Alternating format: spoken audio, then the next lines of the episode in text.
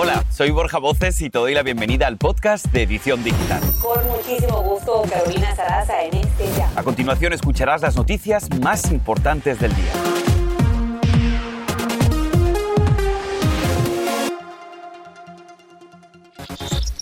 Muertos, heridos y miles de familias varadas en plena carretera y aeropuertos del país ante una poderosa tormenta que impacta a varios estados.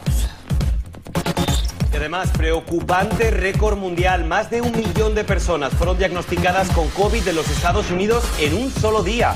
En redes lo llaman el tsunami de Omicron.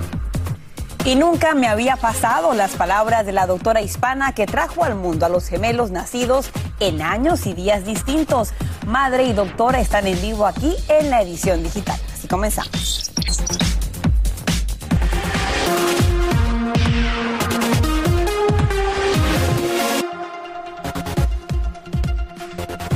Hola, ¿qué tal? Muy buenas tardes. Te damos la bienvenida a tu edición digital. Hoy es martes 4 de enero. Nosotros somos Carolina Sarasa y un servidor. Yo soy Borja Voces. Muchísimas gracias por la sintonía y, por cierto, feliz año nuevo para todos. Y bueno, justamente arrancamos con la información y con el peligro para millones de personas en varios estados del país. Al menos cinco personas han muerto, de ellos una pequeña de siete años y un niño de cinco. Y no solamente eso, aproximadamente 85 mil hogares y negocios están a esta hora sin electricidad. Es lo que deja a su paso una poderosa tormenta que azota el Atlántico medio y el noroeste, especialmente Washington DC, Georgia y Tennessee. Se reportan acumulados de nieve récord y el sistema obliga al cierre de algunas escuelas y oficinas. Las tormentas amenazan al menos 20 estados del país.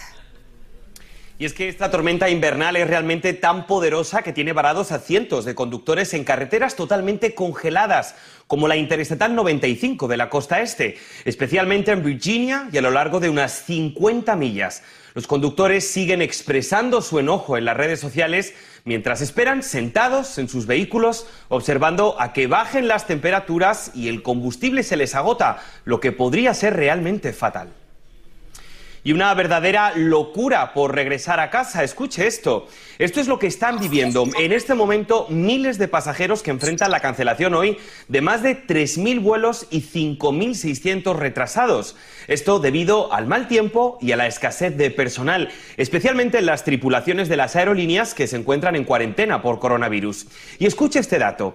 TSA está reportando más de 2.600 empleados enfermos. Justamente aquí hablando de tantas personas que están varadas en este momento en carreteras y en aeropuertos ante esta poderosa tormenta invernal que ya ha afectado a varios estados del país y que también está complicando aún más, Borja, a la gente que está regresando de las vacaciones, que han tenido que cancelar, aplazar también los vuelos de costa a costa, dejando a la gente pues justamente ahí en el aeropuerto o hasta en la carretera, gente que ha tenido que cambiar su trayecto y devolverse a casa.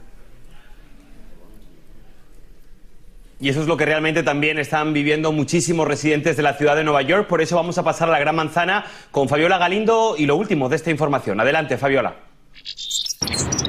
Así es, efectivamente. Aquí en la zona de Times Square, los turistas, que como puedes ver a mi espalda, tienen que esperar horas para una prueba de PCR. A eso hay que agregarle ahora las cancelaciones y las demoras y la frustración que se está viviendo en los aeropuertos debido a las cancelaciones y demoras en los vuelos. Solamente ayer se cancelaron 2.000 vuelos en todo el país y ya desde el sábado se contabilizan 8.000 en todo el país en una de las épocas más ocupadas para los viajeros. Estamos viendo que la TSA, la TSA, la Agencia de Seguridad en los Aeropuertos, ha visto varias ausencias debido a que sus trabajadores están enfermos. Más de 2.600 empleados de eh, la TSA están enfermos y no se han reportado a trabajar. Y a eso se le agrega las ausencias a las aerolíneas, eh, en las aeromosas, los pilotos, incluso lo que está ocasionando estos disturbios en los vuelos y cancelaciones, además del mal clima en la región central y el sur del país. La nevada que hemos visto ayer causó incluso el cierre de algunos aeropuertos como el de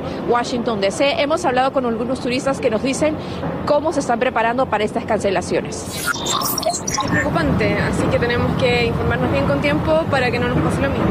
¿No les ha llegado ninguna notificación? Hasta el momento no. Bueno, igual creo que la tarjeta de crédito tiene un seguro en caso de cancelación, entonces por ahí estamos un poco cubiertos, supongo.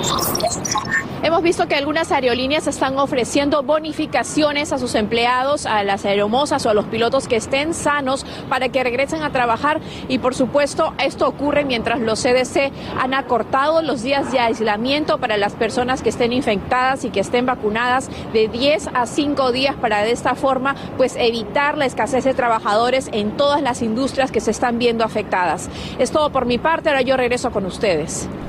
Gracias, Fabiole. Justamente estamos hablando de personas que han estado varadas durante días y personas de, como les comentábamos, han tenido que hasta cambiar sus planes de viaje porque obviamente que hay mucho peligro en las carreteras por esta tormenta de nieve. Más adelante, si es posible, estaremos conversando en vivo con una madre de familia que ha tenido que hacer justamente eso.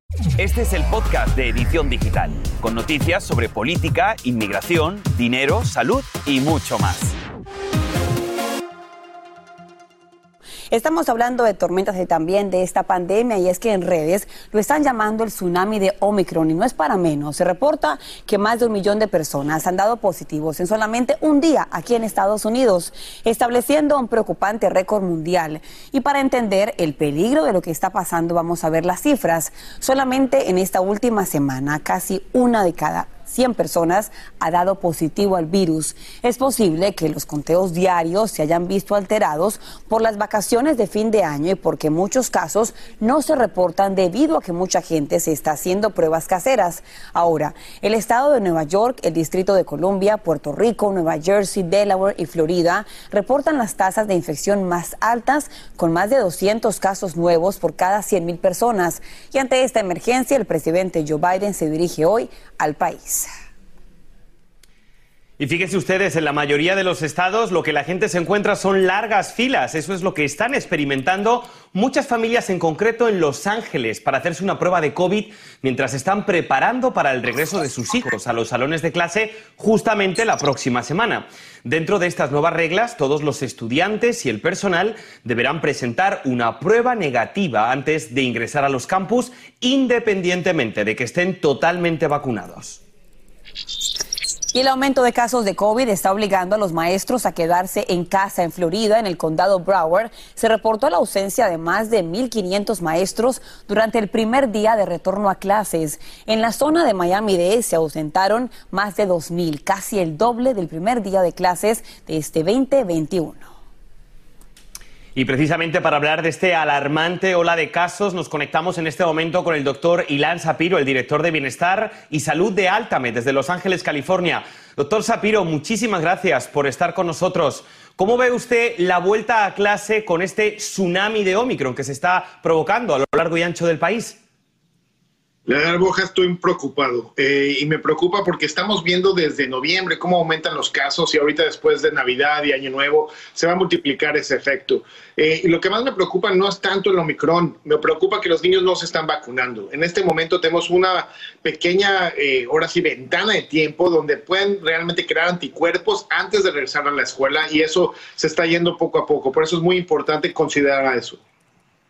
Doctor, hemos escuchado en las últimas horas que en España se ha reportado un caso de COVID de adultos en un bebé de apenas dos años, con una carga viral que solamente se ve en adultos. Es un caso aislado, deberíamos como padres estar preocupados porque ¿sabes? tanta gente está en este momento contagiada con COVID, son adultos y tenemos contacto con los niños. ¿Cómo ocurre esto? Un bebé con coronavirus de adultos. Eh, eh, realmente, Carolina, ahorita lo que estamos viendo es un aumento del Omicron y está atacando a todos. Esto para los niños nunca fue una simple gripa, es una enfermedad que realmente nos puede pegar duro. Por eso es sumamente importante crear barreras entre nosotros y el virus, ya sea utilizando mascarillas que son de las quirúrgicas o la N95 K95, también la vacunación. Y muy importante, si estamos enfermos, por favor no visiten, no salgan de la casa. Entre la duda entre que si es gripa, influenza o también COVID-19, es muy importante que se cuiden y que también se hagan la prueba. Doctor Sapiro, si le parece, vamos con otra noticia que acapara titulares también. Hemos escuchado que una enfermera en Reino Unido contagiada de COVID que se debatía entre la vida y la muerte ha sobrevivido gracias a un tratamiento experimental basado en un popular medicamento para la disfunción eréctil, conocida como Viagra. ¿Qué nos puedes contar de esta sorpresiva noticia, doctor? Eh, realmente lo hemos utilizado muchísimo yo como pediatra en, la parte de cuidados intensivos neonatales. Cuando los niños están muy, muy, muy pequeños y necesitan ayuda para poder respirar mejor y están en, en intubaciones, podemos utilizar este medicamento porque ayuda a la circulación de los pulmones y ayuda también con la oxigenación. Esto aumenta mucho más la sobrevivencia y también es, es algo que también ha funcionado muchísimo y es muy bueno que ahorita estemos buscando otras alternativas y es muy importante que esto todavía no es como que la, la fase final de este medicamento, pero sí es muy importante saber que es en experimentación y espero que tengamos buenos resultados con esto. Pues muchísimas gracias, doctor Sapiro, por aclararnos todas las dudas aquí en la edición digital. Y si les parece, vamos a seguir con el tema. Y es que escuche esta noticia. Un hospital infantil en Texas confirma el primer caso de flurona. Se trataría de un menor infectado de manera simultánea con la influenza y con el coronavirus. El pequeño se estaría recuperando en casa y su estado se reporta como estable.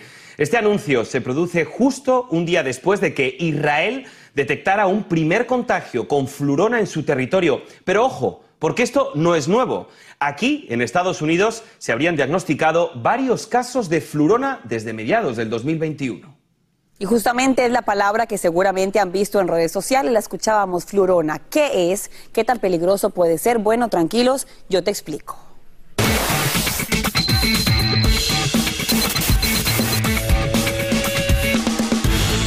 Es una infección doble, influenza y coronavirus al mismo tiempo. Los síntomas se parecen a la secreción nasal, tos, dolor de garganta, fiebre, dolor de cabeza y fatiga. Son parecidos. La gripe puede incubarse entre 1 y 4 días y el COVID entre 2 y 14 días y ambas pueden transmitirse de una forma parecida antes de que aparezcan los síntomas.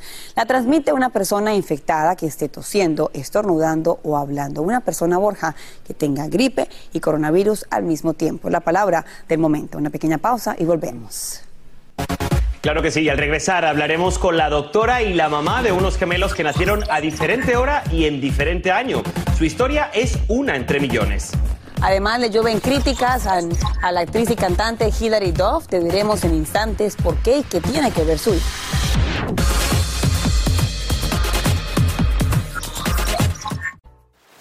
Y ahora regresamos con el podcast de Edición Digital con las principales noticias del día.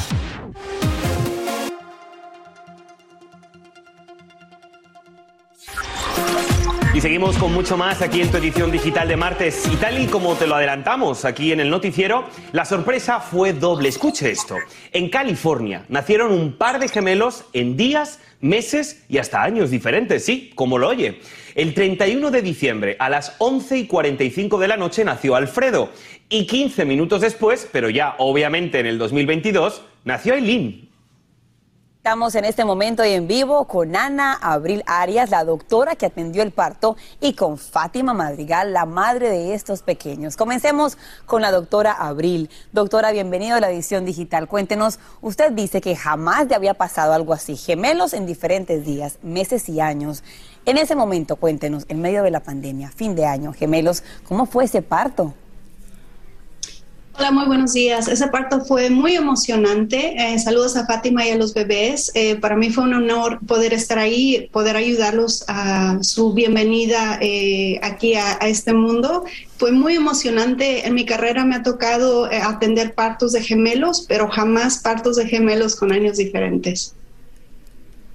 Ahora me gustaría seguir con esta entrevista y preguntarle a la orgullosa mamá Fátima. Fátima, lo primero, felicidades, enhorabuena me gustaría preguntarte qué sentiste en un momento tan crucial y cómo están tus pequeñitos a los que vemos lozanos, preciosos y que además ya han nacido siendo famosos. Cuéntanos. Hola, buenos días. Um, me sentí muy uh, sorprendida, estoy muy feliz um, por tener a dos bebés gemelos. Mi primera vez teniendo gemelos, aunque no corren en la familia ni mía ni del papá y estoy muy feliz y muy bendecida.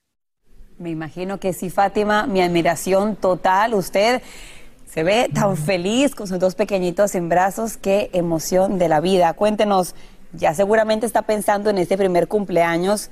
¿Qué vamos a hacer? ¿Dónde hay fiesta? ¿Qué día? ¿Cómo va a ser para ese cumpleaños? Pues la verdad los vamos a celebrar juntos, pues porque son gemelos nomás son diferencias, son minutos los que tienen diferencia, pero lo vamos a celebrar juntos para que puedan compartir un cumpleaños. Y a mí me gustaría preguntarle a la doctora Abril, ¿qué tan común que es esto que suceda o realmente es un caso de uno en un millón? Eh, parece que las estadísticas comentan que es como oportunidad de una en dos millones, es extremadamente raro. Em, estuve investigando, parece que hay otro caso de otros gemelos eh, hace como dos años que también nacieron con años distintos, pero es una, una, una celebración, eh, siempre es una bendición traer bebés al mundo y dos, algo extremadamente afortunado y muy raro que ocurra. Ahora, Fátima, pues, para cerrar esta entrevista, yo quisiera preguntarle, no todos los días tenemos la oportunidad de mandarle un mensaje a nuestros hijos tan chiquitos para cuando ellos crezcan vean este noticiero. ¿Qué le gustaría a usted que Aileen y Alfredito sepan cuando estén grandes de su mamá? Que los estaba esperando con muchas ansias y me hace la, la mamá más feliz del mundo. Qué maravilla, pues querida Fátima y por supuesto a tus gemelos y también a la doctora Abril, muchísimas gracias a todos por haberse conectado hasta aquí en la edición digital con esta noticia que sin duda es una noticia muy buena para todos ustedes. Así que qué buena manera de empezar el año, así sí. Muchas gracias. Gracias. Muchísimas gracias a todos. Bueno, vamos a seguir con más aquí en tu edición digital y cambiamos totalmente de información. Y es que le llueven las críticas en redes sociales a la actriz y cantante Hilary Duff. ¿La razón? Bueno, pues un video en el que se observa a su hija de tres años en una situación de riesgo. ¿Quieren saber cuál es? Andrea León tiene todas las imágenes y también, por supuesto, los detalles. Así es, Borja, se trata de un video en el que se observa a su hija Banks en una parte trasera de un carro, pero lo que llama la atención es que no se encuentra en un asiento para niños. De hecho, ni siquiera tiene bien puesto el cinturón de seguridad. Recordemos que en California y otros estados los niños menores a 8 años deben por ley usar un asiento elevador siempre que vayan en un vehículo. Así se lo hicieron saber algunos de los fans que le escribieron comentarios como ¿por qué no está abrochada de forma segura? o ella es adorable pero no debería estar en un asiento elevado, la ley para un niño de su edad. Finalmente otro usuario de Instagram le dijo por favor asegúrate de tener un asiento elevado para el automóvil para esta niña la próxima vez. Es realmente inseguro, especialmente por cómo el arnés de tres puntos está detrás de ella. La artista nacida en Houston, Texas, no ha respondido a estos comentarios ni tampoco se ha manifestado al respecto hasta el momento. Es algo común que los usuarios de redes sociales sean un poco duros con sus comentarios, pero en este caso me parece claro que tiene razón porque el video se observa, el vehículo está en movimiento y por eso no hay excusa para que su hija no esté correctamente asegurada como lo ordena la ley. ¿Tú qué piensas, Carito? Realmente es un tema bastante preocupante. El otro día iba manejando y vi un espectacular, una pancarta gigante que decía, amas a tus hijos, pones el cinturón de seguridad. Según las autoridades, Andrea, dicen que uno podría salvar la vida de aproximadamente 500 niños al año si es que un padre de familia hace lo básico de poner cinturón, que entiendo que a veces no es fácil, ¿eh? Sí. Cuando son más chiquitos todavía, yo que tengo dos igual que tú, con la más chiquita me cuesta un poco más. Con la que ya tiene, ya pasó dos años, ya como que entendió que tiene que ir así por su seguridad. Pero bueno, no es excusa. Andrea, muchísimas gracias. Gracias. Bien, pues vamos a hacer una corta pausa y al regresar, quédense con nosotros porque de verdad les llegará al alma el reencuentro de una madre con sus hijas luego de que sobrevivieran a un tornado. Pero te vamos a contar por qué su corazón nunca estará completo. A la vuelta, aquí, en tu edición digital. No le cambie.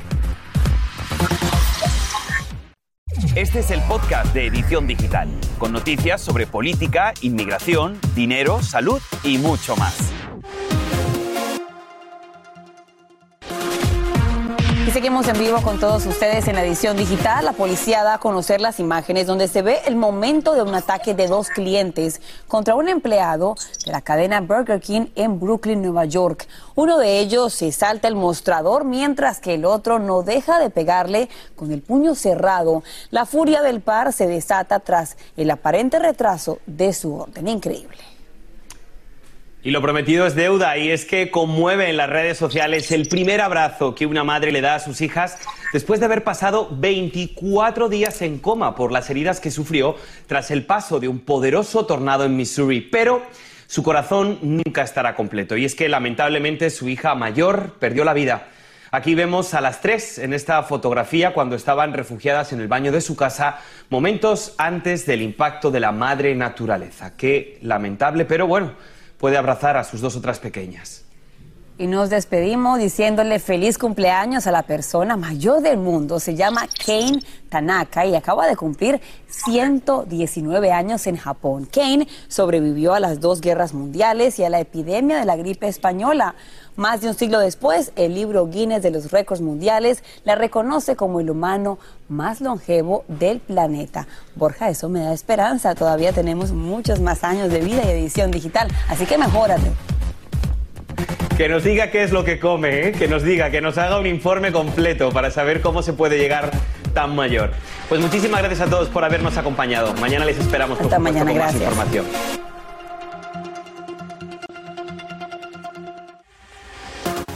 Y así termina el episodio de hoy del podcast de Edición Digital. Síguenos en las redes sociales de Noticiero Univisión Edición Digital y déjanos tus comentarios. Como siempre, muchas gracias por escucharnos.